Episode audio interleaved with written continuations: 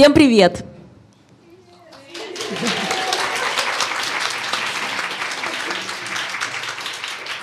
Я хочу поблагодарить каждого из вас за то, что слушаете, рекомендуете друзьям и ставите оценки на платформах и поддерживаете подкаст монетой. В описании я оставлю ссылки для патронов из-за бугра на Patreon. Для тех, кто хочет поддержать нас из России на Boosty. Ну, а также мы завели кошельки в криптовалюте, если есть что, кидайте. А, в секретном чате для патреонов, как всегда, традиционно я буду размещать то, что а, сегодня буду показывать а, публике в студии.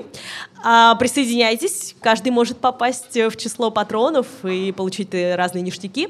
Ну а также, если вы хотите замутить с нами коллабу, то пишите на infosobaka.talktalk.me. Пообщаться со мной лично можно в соцсетях и в телеграм-канале «Искусство для пацанчиков». Ссылки все в описании. Да, еще спасибо огромное вам за отзывы на книгу «Искусство для пацанчиков» по полочкам. Клянусь, я работаю над следующей. Как вы слышите, сегодня у нас необычный выпуск, а выпуск э, публичной запись подкаста называется, да, с живой аудиторией. Здесь, блин, я не знаю, наверное, человек 100, может, меньше? Больше? Больше? У-у-у! Надо было говорить «пошумим, пошумим».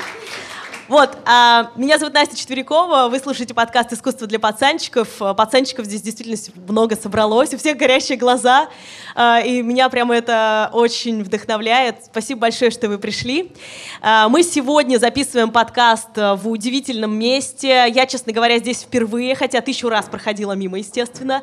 Это Мусейон, это а, местечко такое м, уютное, рядом с сиренью, а, недалеко от Пушкинского музея, где где дети занимаются искусством, и здесь все в рисунках, в детских и так далее. Я знаю, что здесь есть коворкинг, значит, можно прийти сюда поработать. Так что приходите, место просто очаровательное в центре прямо э, Москвы. Ну а сегодня мы поговорим, а, поскольку э, запись приурочена к Ночи музеев, мы сегодня поговорим о том, как ходить в музей и а, не помереть со скуки, потому что это часто бывает. Э, вот. Э, и еще поговорим, наверное, о моем опыте личном посещения музеев, потому что самый лучший опыт — это личный опыт.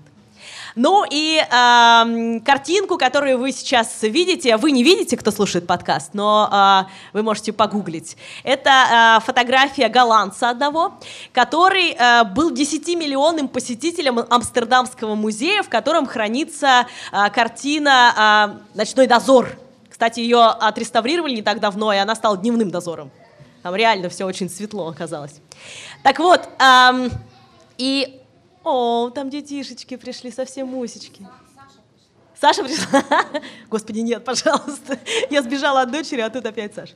Так вот, эм, и этому мужику, которого вы видите, он лежит на раскладушке, да, прямо в музее, прямо перед этой огромной картиной. Э, вот поскольку он был 10-миллионным посетителем, музей ему э, подарил право переночевать напротив вот этой картины великой. И это очень круто. На самом деле это не только в Амстердамском музее, в других тоже были разные акции. В Лувре, например, к юбилею они делали тоже такую акцию прикольную. А, и вот ему выдали шампанское, какой-то ужин ему дали, раскладушечку поставили, и вот он всю ночь пялился на это произведение. А потом в интервью, а, ну я могу кинуть даже в описании ссылку на статью об этом, и вот в интервью он рассказывал о том, что а, он переосознал эту картину и вообще свое отношение к искусству, и вообще вышел другим человеком практически, потому что вот переспал с искусством, можно сказать, понимаете? Ну а как еще это назовешь? А, у меня такого опыта не было, к сожалению, хотя хотелось бы, конечно, переночевать в музее хоть раз. Вот, но, как и все мы, я живу тоже в информационном пространстве и а, руководствуюсь правилом, мол, если а, в соцсети этого не было, значит этого не было. Поэтому э, каждый раз, будучи в каком-либо музее, э, я пытаюсь сделать смешное селфи, достойное выкладывания в какую-нибудь соцсеть, чтобы это наверняка запомнить. И сейчас я подобрала для вас топ таких чокнутых фоток из разных музеев. А, вот это из Лувра, например. Ну, там все так фоткаются, конечно. Статуя располагает. А, или вот это, например, из а, а, центра Жоржа Помпиду, где я стою и морщусь напротив, рядом с писсуаром Дюшана, с фонтаном Дюшана, простите, да, хотя я обожаю фонтан Дюшана, потому что он поломал все современное искусство. Или вот это, например, картиночка, ну вы понимаете, да, где я была, это в Москву, когда привозили Мунка, и, кстати, эта фотка, да, где я сфоткалась в стиле Мунка, вот в стиле Крика, она разошлась э, у журналистов, и реально журналисты потом выкладывали мою фотку без моего разрешения, кстати. Вот, но э, было дело, так вот прикольно получилось. Это мой любимый Тулуз-Лотрек из э, музея Орсе. Я очень люблю Тулуз-Лотрек, обязательно сделаю о нем как-нибудь выпуск. Поэтому я такая тут, эх, типа как Тулуз-Лотрек. Он, по-моему, он выглядел как-то так ну и ростом был чуть-чуть пониже меня. Вот, а, и это, конечно же, э, Пергамский музей, замечательный в Берлине, и это ворота богини Штар, которые я просто с детства мечтала увидеть, с тех пор, как я узнала о том, что такое есть, э, где-то сохранилось, и это была моя мечта, и поэтому я тут такая... Вот.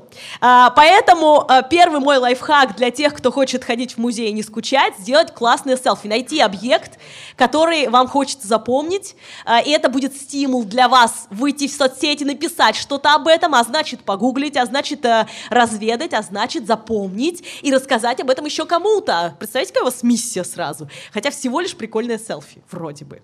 А, мало того, мою эту идею, ну это непонятно, не моя идея, очень много людей поддерживает такую штуку, и очень много разных прикольных э, делают с картинами всяких инсталляций. Вот то, что вы видите, это девушки, которые шепчут на ухо крику, да, что-то, и он такой да?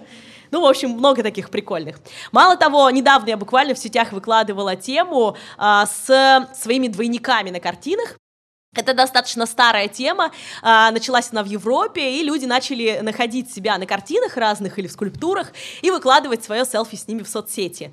А, даже у этого какой-то хэштег был, но вот «убей меня» не могу его найти нигде. Если кто-то мне найдет и напишет, спасибо вам большое за это. А, это почему началось? Потому что нашли пацанчики моего двойника, в Инстаграме не так далеко отлистывать можно, там прям видно э, этот, э, эту фотографию, так что посмотрите, зайдите на Настя 4Ч. А, вот, а это такой сборник моих любимых двойников в искусстве. Тут действительно мужики и тетки очень похожи на тех, кто изображен на картинах разных. Этот вообще, да, угарный тип? Вот, э, это тоже мне очень нравится. Все смеются, потому что там мужик э, специально красные шорты напялил, чтобы быть, походить на человека эпохи м- Возрождения, наверное, не знаю. Ну, а еще, конечно же, классная тема — это флешмобы, которые так наводнили э, соцсети, особенно во времена пандемии, да. Э, вот э, презентации моей книги, когда была на нонфикшене, мы сидели рядом с изоляцией, с девчонками из изоляции, которые придумали, да, вот эту вот тему тоже э, выкладывать и все такое. Э, выкладывать себя похожим на картины, делать себя похожим на картины, воссоздавать картины, да, в домашних условиях. Э, у них, конечно, огромная коллекция работ. Мало того, э, мы с моим другом э, Даней Ариковым, э, который э, делает потрясающую театральную студию для детей и работает в театре «Практика», мы с ним делали перевели с, я уже забыла с какого языка, наверное, с английского, иностранный э, вот этот флешмоб, который назывался «Между искусством карантин», э, и э, под этим хэштегом тоже выкладывали то, что нам присылали дети, наши ученики с ним. Так что можете тоже под хэштегом под этим посмотреть. Работы были очень крутые, я сейчас вам несколько покажу из них. Вот.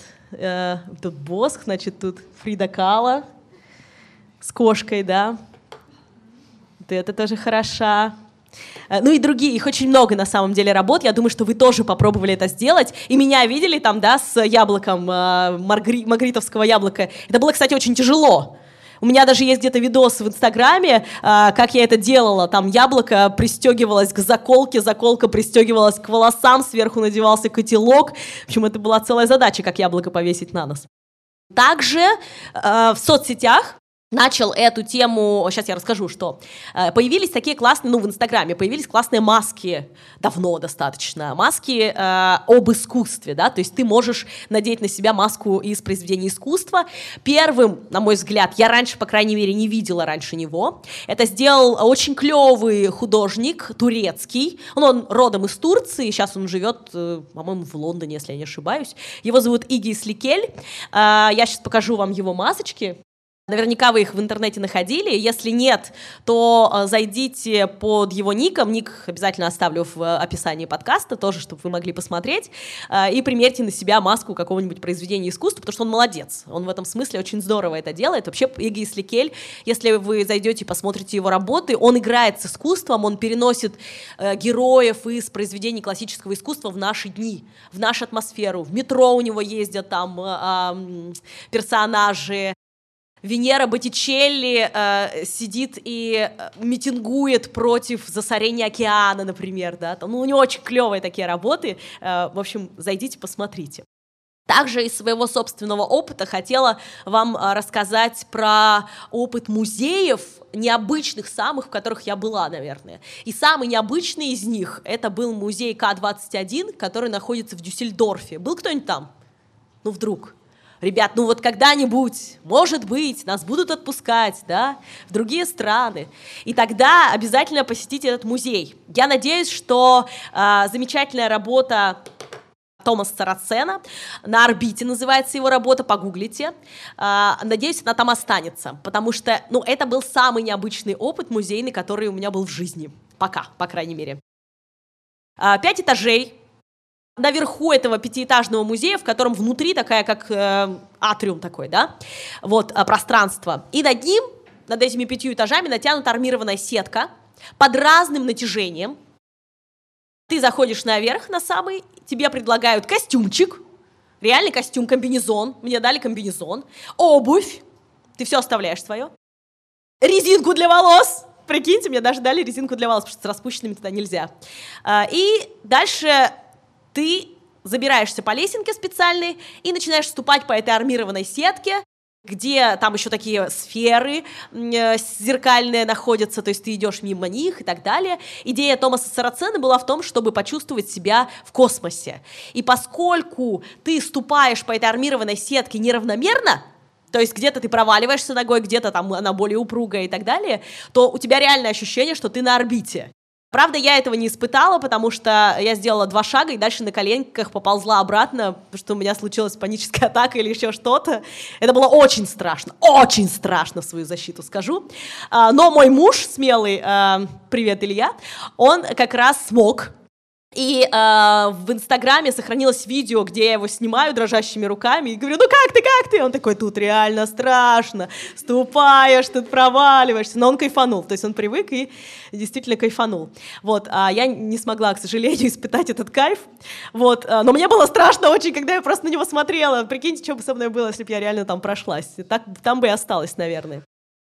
Но все равно, без исключения, это был очень интересный опыт до того момента, пока я не спустилась на этаж ниже.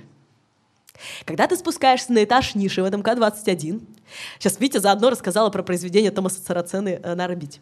Так вот, когда ты спускаешься на этаж ниже, ты обнаруживаешь странную комнату с пауками – с пауками и э, дальше различные 3D э, э, модуляции, как, как бы что-то с паутины какой-то. И когда ты начинаешь читать, ты понимаешь, что Томас Сарацена не просто так натянул эту армированную сетку, что он сначала развел пауков, потом сделал, значит, э, сканировал эту паутину, потом натянул армированную сетку так же, как была натянута эта паутина, с такой же силой, с такой же разной нагрузкой и потом ты на ней ползаешь уже на орбите, понимаете? То есть, ну вот это мне вынесло мозг... А?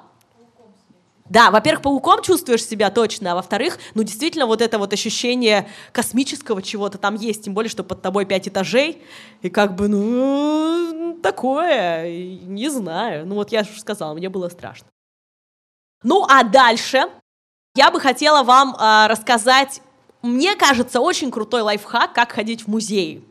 Э, сразу скажу, идея не моя. Идею я подчерпнула в книге «Как ходить в музей». Это логично. Йохана Идема, который пишет про себя, что э, я, он голландец, по-моему, он пишет про себя, я культ-тренер. Культ-тренер. Вот я так о себе никогда не говорила, а может, я тоже культ-тренер. Вы накачиваетесь от искусства для пацанчиков? Ну, немножко, да, бицу подкачали, знания тогда. И у него в этой книге он сравнивает музей с рестораном. И мне показалось это гениально. Я, конечно, немножко доработала его идею, но основываться буду на ней. Потому что мне кажется, это круто вообще, просто клево. Он придумал классно. Так вот, а, если мы рассматриваем музей как ресторан, а это логично, почему? Потому что а, музей чаще всего в массовом сознании удовольствие принести не может но только скуку смертную, или вот там жена заставила, или еще кто заставил там, да, вот пойти в музей, или там учителя заставили и так далее. А если ты представишь себе его как ресторан, то ты автоматически будешь получать удовольствие. Ты же в ресторан идешь пожрать, понятно, получить удовольствие, да, от еды. И тут то же самое, получается, у тебя музей будет ассоциироваться с чем-то приятным, уже бонус, да, уже хорошо. Если рассматривать музей как э, концепцию ресторана, то тогда у нас э, очень многие вещи раскладываются тоже неплохо очень на места. Например, название картин мы можем рассмотреть как... Как название блюд, абсолютно точно, как меню. Ведь когда мы приходим в ресторан, это логично, да? Когда мы приходим в ресторан и видим там какой-нибудь фондю под соусом дерблю, мы думаем, черт, что это? Что это такое, да? Как это есть? Это что хоть там внутри вообще? И э, когда мы гуглим, ну, например, мы погуглили, да, что это такое, э, то мы сразу понимаем, а, это из того, из того, из того, это я люблю, все ем, да. А, то же самое с названиями картин. Почему-то все их принимают как данность, но часто в названиях картин скрывается очень интересный их смысл. Всего лишь в названии картин, нужно всего лишь их погуглить. Как пример я взяла картину всем вам известную, это «Бурлаки на Волге» Ильи Ефимовича Репина. И э, картина вроде, ну вообще на поверхности, да, вся, все ее в школе проходили и так далее. Но если вы погуглите слово «бурлаки», то вы обнаружите для себя абсолютно неведомый мир. И очень многое вам откроется об этой картине, и очень многое вам захочется рассказать своим друзьям и тем, с кем вы в музей, допустим, идете, об этой картине, об этих персонажей. Мало того, вам удастся вжиться в их непростую, нелегкую судьбу. Вот смотрите. Во-первых, когда вы погуглите «бурлак», вы увидите фотки. И поймете, что бурлаками были не только мужчины, но и женщины.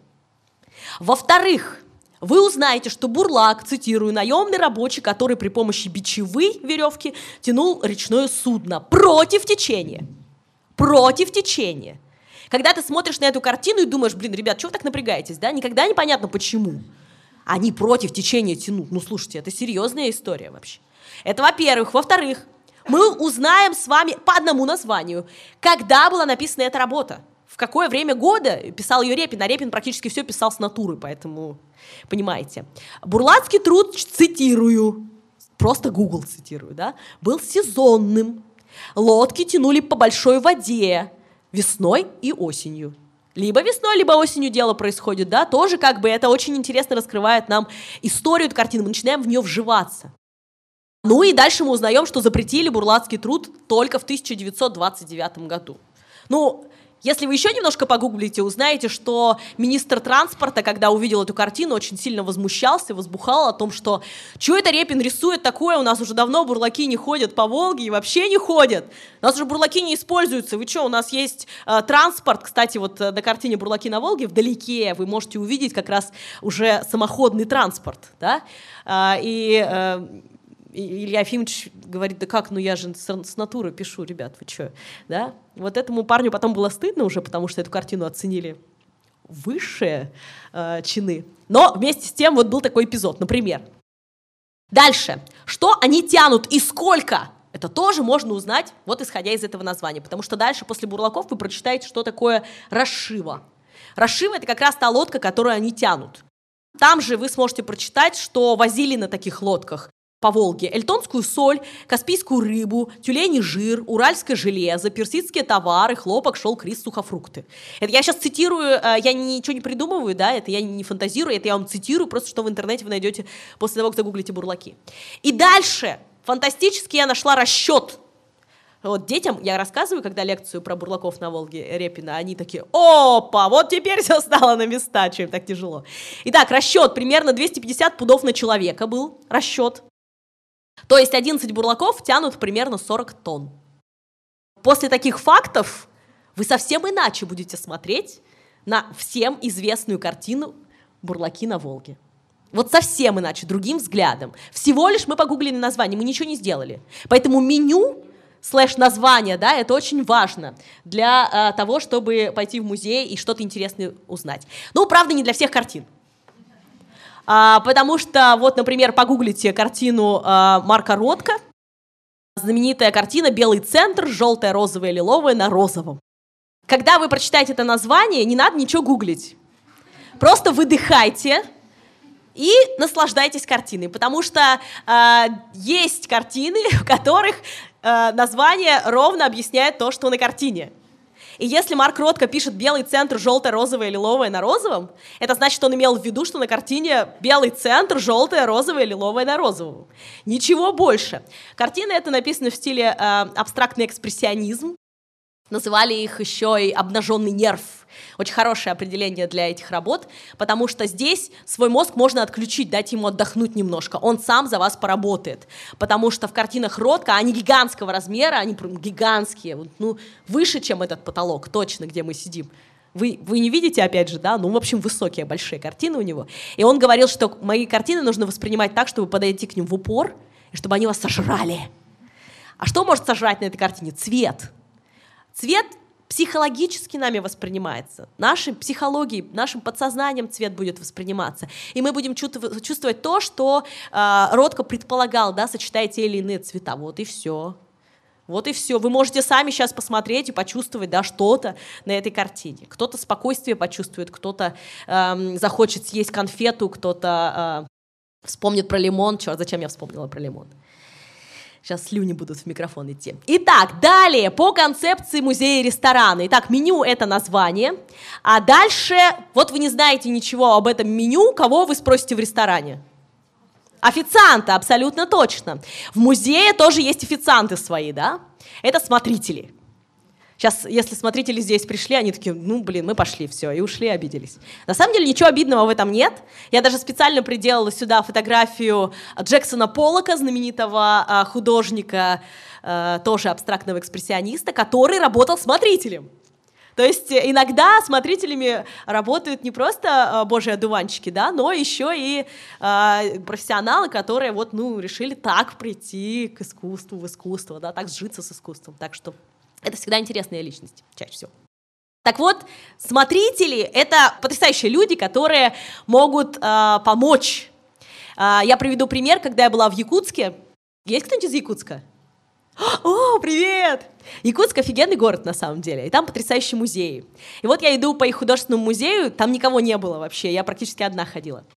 И я иду по музею и смотрю, стою на картину, которая э, рассказывала о том, как женщина в печи что-то делает, печет какие-то оладушки просто, и что-то там, какой-то дух вроде как из печки выходит какой-то, да, вот такое. И я подумала, интересно, что это за работа, но как бы не придала значения ничему. И тут подходит ко мне чуть ли не охранник вообще. То есть он смотритель, но, возможно, он еще и выполняет функции охранника там. И он мне говорит, а вы знаете, что это рассказ о нашей якутской традиции? Я о ней потом узнала, когда мы на природу поехали, и наш водитель стал раскладывать оладушки кругом на земле. И мы такие, что ты делаешь? А он говорит, я успокаиваю духов. У нас традиция, надо что-нибудь кругом разложить, какую-нибудь еду, чтобы духи приняли тебя, и пикник прошел хорошо. Вот. А, и он говорит, это вот, вот эта вот традиция, вот о ней рассказывается, и это, у то есть, да, картина расцвела. Поэтому не стесняйтесь подходить к смотрителям, часто им достаточно скучно, и э, не всегда, но чаще всего им достаточно скучно, потому что они 300 раз на дню слышат экскурсии, Плюс еще видят, да, там, что посетители обсуждают, поэтому они могут рассказать много чего интересного на самом деле.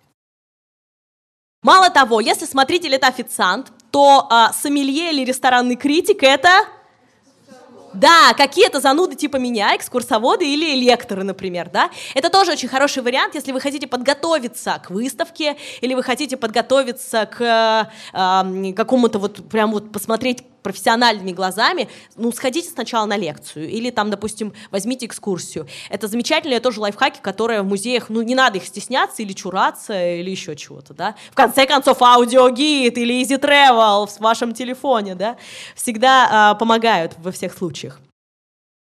Также на открытиях выставок, на вернисажах э, вы можете, или на закрытии выставок, вы можете э, встретить самих художников. И тоже, ну, если это современное искусство имеется в виду, да, э, в тувинском искусстве лучше не встречать. Но вы можете и к художникам тоже подходить и спрашивать их. И не надо этого стесняться нисколько, потому что художникам будет приятно рассказать вам про то, что они имели в виду или не имели в виду. Многие вам так и ответят, я ничего не имел в виду. Вот. Но в целом и общем художники тоже с удовольствием идут на контакт, поэтому не стесняйтесь, пожалуйста, подходите. Я познакомилась, например, так однажды с Олегом Куликом который, да, человек-собака знаменитый. И он оказался потрясающе интеллектуальным человеком, очень интеллигентным. Я взяла у него интервью, когда еще писала для арт-изданий. И, ну, это было круто. Так что не надо стесняться. Вот, дальше.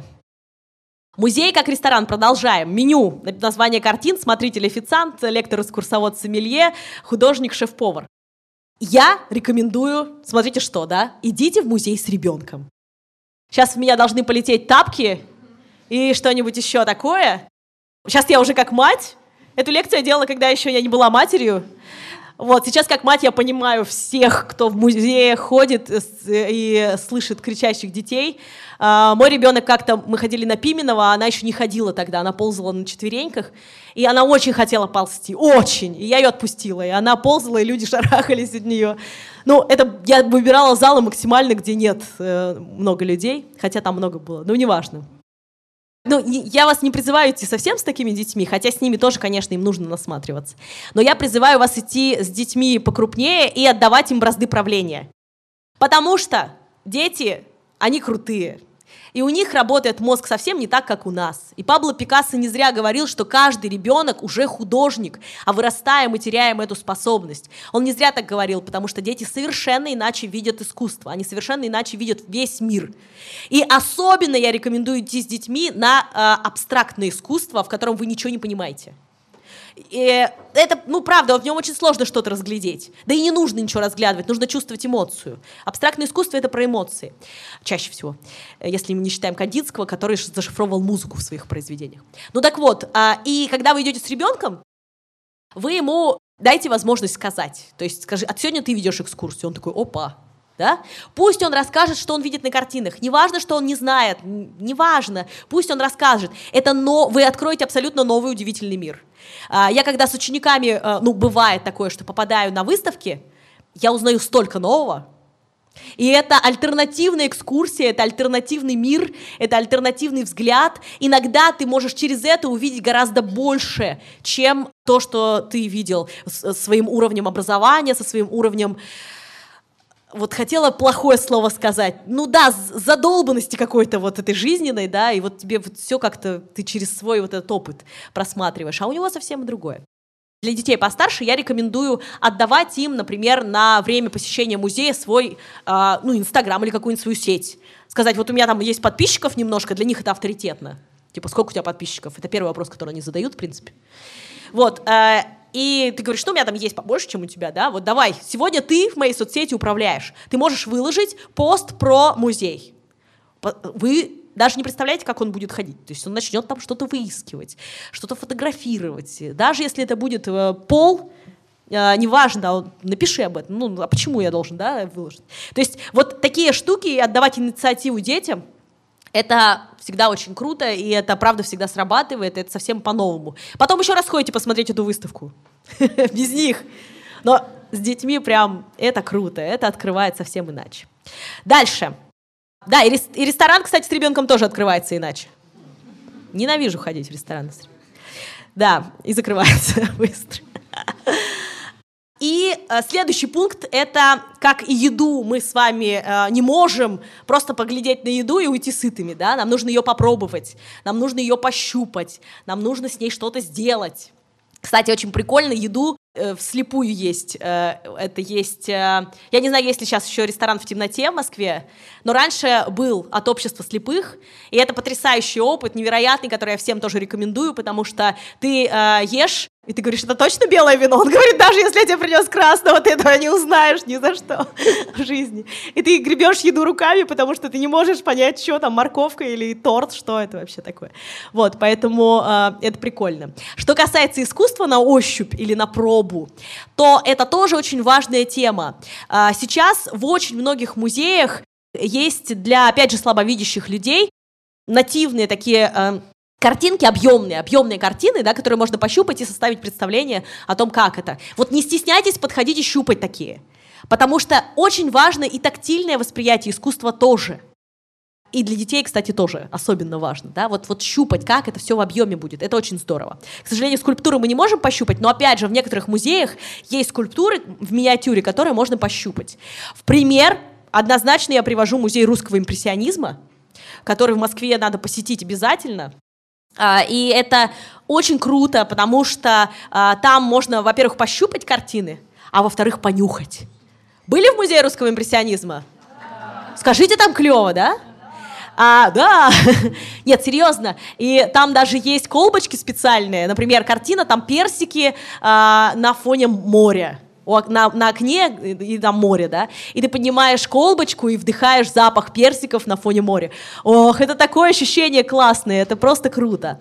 А в Еврейском музее в Центре толерантности несколько лет назад проходила выставка э, «Игра в искусство», по-моему, она называлась, или что-то в этом роде, и там они все искусство спрятали в какие-то вещи, ну, какие-то штуки. Например, там э, Перштейна они спрятали в э, такой, надо подняться по лесенке на стену, там белая стена, да, и там такие э, дверцы. Ты открываешь эту дверцу, а там его работа.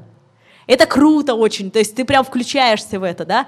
А, напротив Кандинского можно было послушать музыку, которую он, например, да, вот э, это очень здорово. Я прям желаю всем музеям, э, которые вдруг нас слушают сегодня, э, вот задаться целью, чтобы у вас была такая же тема. То есть, ладно, описание тяжелые, сложные, которые я прям борюсь с ними постоянно в музеях. Ну, ну что делать? Кураторские тексты профессиональные, видимо, так нужно, вот, но, пожалуйста, пожалуйста, вот это вот э, щупать и нюхать или что-нибудь, или слушать, э, сделайте это. Кстати, в этом же смысле очень хорош музей Эрарта, потому что там очень много э, произведений искусства, в котором можно потрогать, поучаствовать. Потому что современное, да, оно как бы к этому располагает. Вот, и не стесняйтесь если разрешено, да, щупать что-то. То есть, ну, не, не комплексуйте по этому поводу.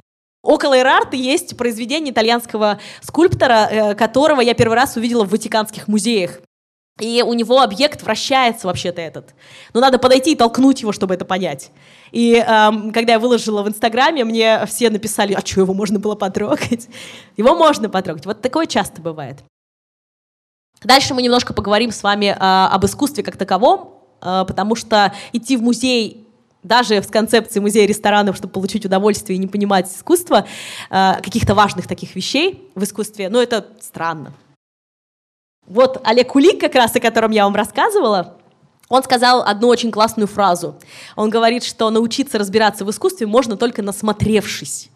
А, я в книге пишу, что наевшись, надо наесться, да, искусства, а, чтобы понимать его. И опять же, это очень хорошая тема, да. Я снова приведу пример э, с а, вином и сыром, да, когда всю жизнь вы ели пашихонский сыр и пили крымские вина, ничего против них не имею, но все же.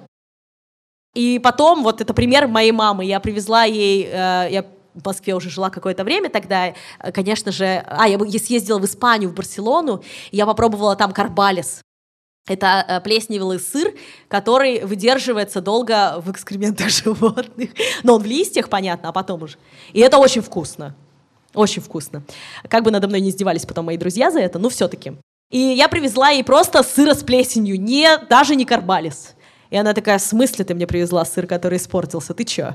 Да? То есть, э, и то же самое с вином, да, если ты привезешь э, сухое какое-нибудь потрясающее вино э, из Испании, Италии и так далее, да, то тоже человек, который всю жизнь пил сладкую Изабеллу, он скажет, газ какая, что ты притащила. Вот, поэтому э, так же, как и едой, нужно наесться, чтобы начать разбираться, да, чтобы начать тоньше чувствовать. И это абсолютно нормально. И в этом смысле не все искусство должно быть красивым. Поэтому, потому что, когда мы посмотрим на два портрета, которые я вам сейчас показываю, это э, портрет Джаконды, о которой, кстати, есть подкаст, э, можете послушать отдельный эпизод, и рядом портрет Пабло Пикассо, одно, один из портретов э, его любимых женщин Пабло Пикассо. Можете любой нагуглить, э, любой вообще. У него все такие прекрасные. Конечно, человек на первый взгляд, он скажет, я выбираю Джаконду, и все. Вот она красивая, а то, что у Пикассо глаз на носу, некрасиво. Да, фу, вообще непонятно, что на этом смотреть. Вот надо э, себя переломить и э, принять тот факт, что искусство не всегда красивое в том смысле, в котором вы его считаете красивым. Иногда искусство, оно безобразно. Вообще, здесь красиво все. Но иногда оно безобразно. И это тоже э, специально сделал художник. Вообще в культурологии есть такие категории. Категория прекрасного, категория безобразного, категория ужасного, категория смешного, феноменология там и так далее, да?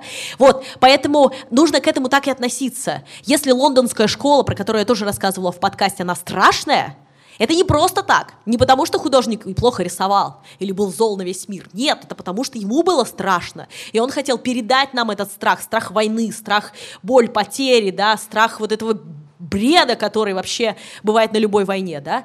Поэтому, если вы видите что-то, что вам не нравится в искусстве, попробуйте разобраться, прежде чем отрицать это. Возможно, художник специально хочет вас ввести в состояние да, чтобы что-то вот вам сказать. Это очень важная э, тема такая.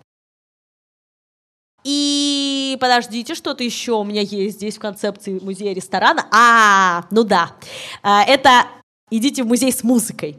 Это тоже очень классная тема. Это примерно та же тема, что на ощупь, да, искусство воспринимать. Так вот, с музыкой я имею в виду не обязательно подстраивать музыку под произведение искусства. Не обязательно. Ну, например, Джексон Поллок, которого вы сейчас видите, да, мы сегодня его уже не раз видели, а, он, есть фотографии в интернете, где он творит, где он разбрызгивает краску по холсту.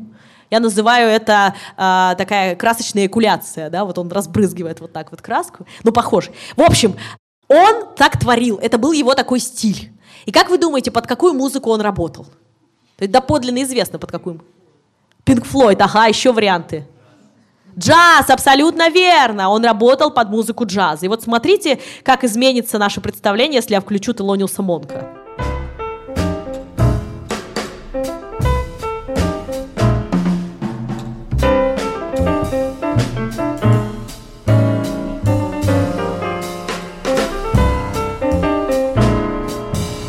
Мы совсем иначе воспримем это произведение искусства. А, да, ну вот можно такое, если знаете. А, или, например, подкаст есть, да, про Левитана, бесполезный Левитан. Э, и там я рассказываю о том, что он э, писал это произведение, заставляя свою э, любовницу слэш-ученицу, да, по миллион, на репите просто играть на пианино одну и ту же музыку. И вот тоже смотрите сейчас в эту картину, да, и э, послушайте замечательную э, Бетховена, э, вторую часть, э, похоронный марш трагическую, да, симфонии.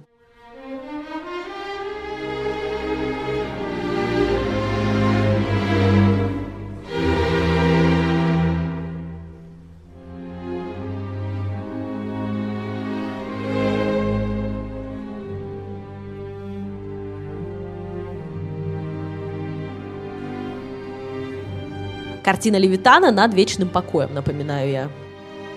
Это, если вы знаете, но это не обязательно. Не обязательно совершенно.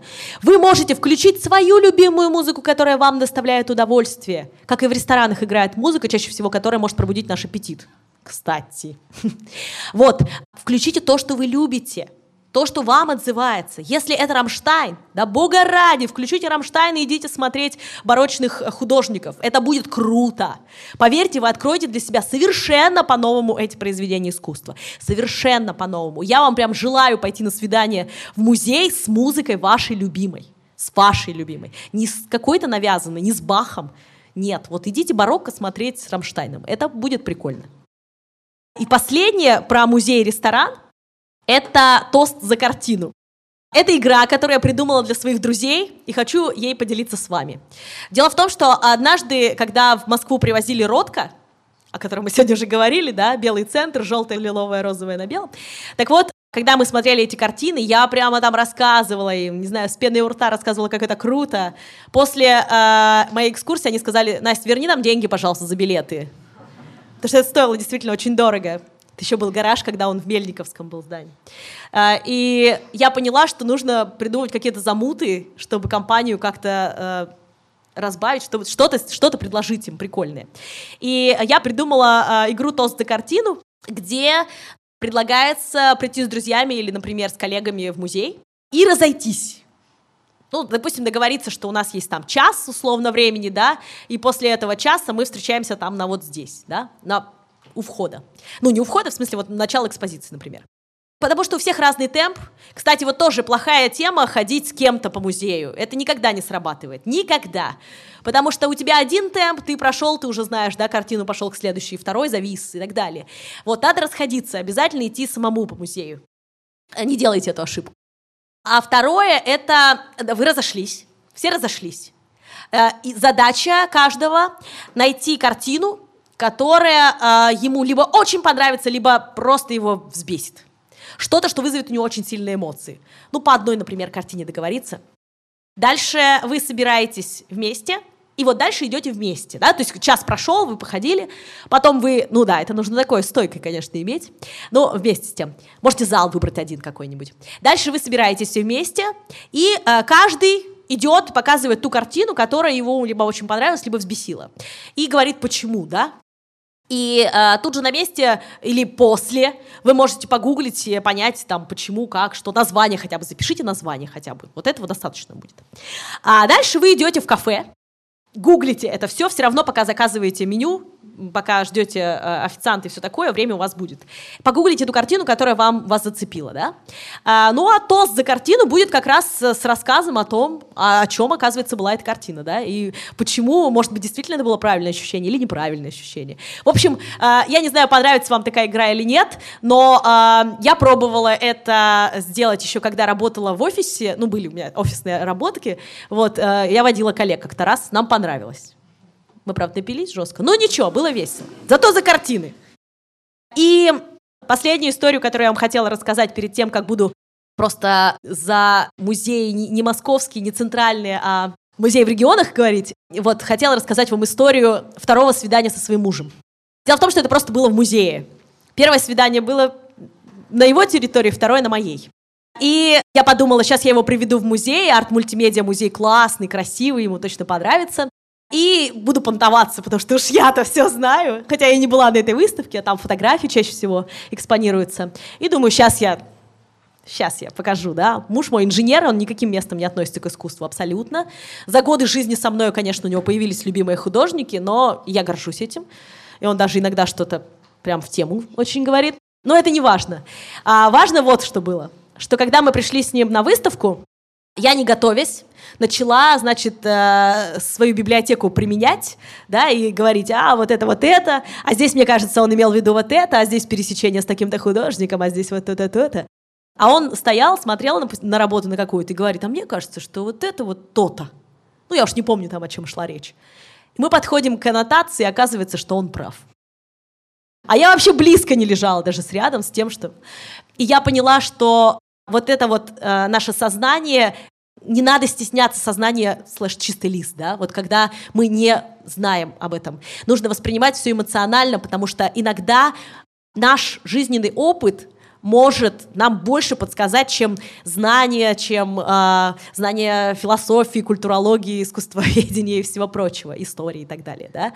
Поэтому не стесняйтесь никогда разговаривать о тех или иных объектах культуры. Даже если вы не будете правы, это не важно. Важно, что вы выскажете свое мнение, это гораздо ценнее, поверьте мне. Поэтому общайтесь и не надо стесняться. Сегодня это будет просто лейтмотив. Привет, Дорну.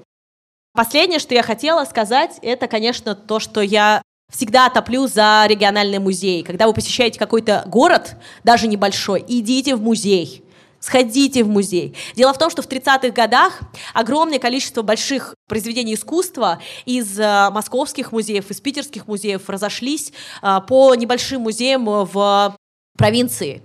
Ну, это была такая акция, советская акция советского правительства. Мало того, во время войны в эвакуацию попали некоторые картины. Какие-то были вывезены из Германии, тоже попали в небольшие музеи, там с охране они будут, да, а, вот, и они там остались. И поэтому, ну не только в больших музеях Москвы можно найти шедевры э, Москвы и Питера, да, конечно, в Москве и Питере очень много чего есть, ну, конечно, тут спорить не с чем, но, опять же, танец Матисса, который вы все знаете, не только, надеюсь, по обложке э, «Искусство для пацанчиков», он в Питере, он не в Москве, да, то есть, э, пожалуйста, это все нормально. Мало того, ладно, Питер, Москва. Вот, например, Рубинса, картину «Кающаяся э, Марина Магдалина» с сестрой Марфой нашли вообще в Ирбите. То есть они э, не, ну, не подозревали, что это Рубинс. Они, э, ну, думали, что да, это какой-то там художник того времени, но потом было доказано, что это Рубинс. Или, например, в моем родном э, городе Вятка, который до сих пор называют Кировом, я против. Но, э, в общем, суть в том, что там в какой-то момент, я помню этот момент, потому что я тогда училась в институте, и мы как бы в музее проходили практику экскурсоводческую. Там нашли работы Дюрера. Дюрера! Прикиньте! То есть когда-то они были вывезены туда, и вот, кстати, в подкасте о Дюрере я тоже это рассказываю, эту историю. И вот, пожалуйста, Дюрер в Вятке находится, да? Сейчас в Музее русского импрессионизма идет выставка, которая называется «Искусство на телеге». Авангардной телеге, да? Вот, а, и да, спасибо. И э, речь в этой выставке идет тоже о маленьком вятском городе Иранске, где в какой-то момент вот на этой телеге, да, были привезены туда эти потрясающие работы авангардистов, да, и там же и остались. И они там чуть не умерли вообще с концами, да, а сейчас вот их восстановили, слава богу, и они вот э, экспонируются в Музее русского импрессионизма в данный момент. Так что сокровищ полно во всех музеях, э, не только в столичных. Идите туда обязательно. Каждый раз, когда я рассказываю про искусство, про музеи особенно, мне задают примерно один и тот же вопрос из фильма «Квартета» и про Гидран. Помните момент, как назывался фильм? О чем говорят мужчины какой-то два? Или это первый, да? Ну вот когда они поехали в Киев, да, по-моему? И такие, интересно, а вот, э, да, вот это пожарный гидрант, это искусство или вот это не искусство? И вот это очень часто меня тоже спрашивают про современное искусство, как что распознать. Э, я сразу говорю, что современное искусство, оно безумно интересное. Вот в случае с современным искусством чаще всего нужно нужно знать, что имел в виду художник, да, нужно что-то погуглить, потому что это интереснее гораздо. Вы так можете тоже это воспринять, и вам тоже понравится наверняка. Например, э, замечательный Пьетро Мадзони, который в 1961 году якобы, якобы разложил свои фекалии по баночкам, приравнял 1 грамм э, дерьма художника к грамму золота и продавал это за очень приличные деньги, да, и до сих пор продаются эти баночки. Один мужик вскрыл ее, что, не раскрывать вам этого? Не рассказывать? Пусть вы так и думаете, что там какашки. На самом деле, один мужик вскрыл эту баночку, там ничего не было. Вот. Но мы-то будем думать так, что это мерд артист, да, что это фекалии художника. Вот, а стопроцентный, тут даже у него так называется, стопроцентное дерьмо художника называется его картина. 124 тысячи евро, баночка. М? Нормально. Так вот, Конечно же, он и другие, они стебались над искусством, они стебались над институциями музейными и так далее. Поэтому э, для них это был степ в большей степени, такой э, вызов, вызов всем нам, да, поэтому не надо сразу воротить нос, да, а нужно почитать, что имел в виду художник, что он хотел, как он хотел прикольнуться, что он, почему он так сделал. Мне очень нравится вот эта фраза, что юридически говоря, произведение искусства — это то, что считают таковым художник и кто-то, не состоящий с ним в родстве. Да, мне кажется, что это очень клевая штука, потому что э, ну, у вас могут быть разные абсолютно отношения к искусству, и э, искусство, вы должны себе дать определение искусства. Для себя, внутри, что для вас искусство. Вот у меня их миллион, например. А, но э, среди прочих я считаю, что искусство — это то, что выводит меня из повседневности, например. Вот я считаю искусством это, если меня вывело из повседневности. Если я забыла о дочери, да, дома, там, о голодном муже или, там, не знаю, о неубранной ванной комнате. То есть вот все отлично, все сработало. Для кого-то, может быть, это другим, да? Но вот эта фраза, юридически говоря, произведение искусства, это то, что считают таковым художника еще кто-то, кроме его родственников, мне тоже безумно нравится. И мне кажется, она тоже здорово относится к современному искусству. Когда меня спрашивают, а кто считает, что это художник или нет? Ну вот да. Ну или, конечно же, маэстро Дюшан, который, собственно, поломал во многом искусство современное. Тоже его писсуары продаются за около двух миллионов долларов сейчас стоят, да? бесценный практически. Да, хотя человек просто перевернул на 90 градусов э, писсуар обычный, подписал Эрмут, и все. И поставил его в музейное пространство, но он переосознал предмет. Это отдельная лекция. Uh, у меня даже есть лекция про унитазы. Может быть, если вы захотите, как-нибудь пишите в комментариях, uh, я запишу uh, подкаст про VC-арт. Возможно, это тоже вам будет интересно. Вот такой получился бонусный эпизод э, «Искусство для пацанчиков», приуроченный к э, Ночи музеев. Надеюсь, э, после него вам в музей будет ходить полегче и интереснее. Надеюсь, вы воспользуетесь какими-то из этих лайфхаков. И я благодарю всю аудиторию, которая была сейчас в зале. Ребят, спасибо вам огромное, что пришли.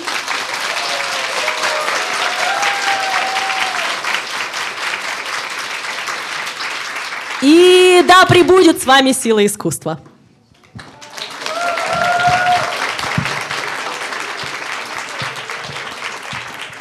Вопросы? А... У нас есть время или уже все? Давай, скажи Самые правду. интересные, ребят, вопросы. Да, всем привет, меня зовут Ира Любина, я руководительница студии «Поток», для тех, кто только сейчас пришел.